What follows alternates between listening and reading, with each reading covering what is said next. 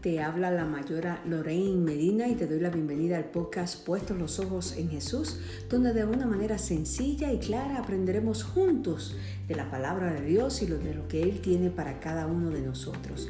Seguimos con nuestro tema de Navidad, ¿quién es Jesús? Y hoy hablaremos acerca de su nacimiento. ¿Por qué podemos creer en el nacimiento virginal de Jesús? ¿Por qué lo podemos hacer? Jesús no era como cualquier otro niño. Él era un niño especial que venía al mundo. Un niño con un propósito, con una misión, con un ministerio definido en su tiempo. Así que Mateo solamente lo describe con una sola oración. Dice así en Mateo 1.18. El nacimiento de Jesucristo fue así, estando desposada María su madre con José, antes de que se juntasen, se halló que había concebido del Espíritu Santo.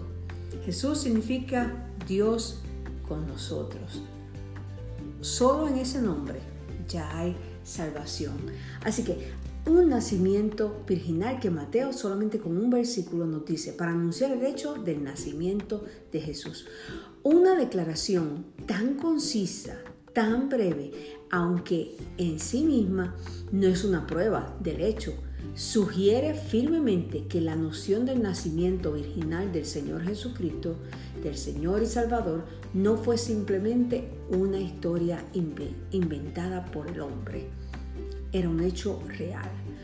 Un autor humano, escribiendo estrictamente por su propia iniciativa, hubiera tendido a describir esta situación y este sorprendente evento de una manera amplia, detallada, elaborada. Pero no, el apóstol Mateo no lo hizo así.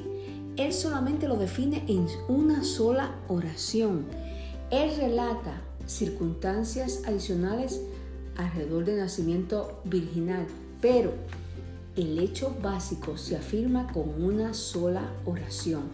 Estando desposada María, su madre con José, antes de que se juntase, se halló que había concebido por el Espíritu Santo.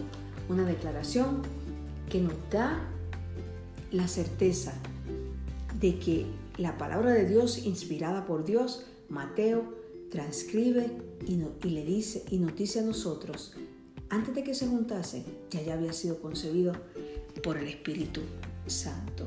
Qué bueno saber que hubo un nacimiento virginal y que podemos, usted y yo, creer en Jesús de la manera que fue concebido por el Espíritu Santo. Dios te bendiga, Dios te guarde, te invito a que si no lo has hecho, que te suscribas a este podcast y que continuemos estudiando quién es Jesús. Así que no celebres la Navidad sin saber quién es este Jesús. Suscríbete comparte y llévale a otros este mensaje de Jesús en esta Navidad. Y recuerda siempre, puestos los ojos en Jesús. Dios te bendiga, Dios te guarde.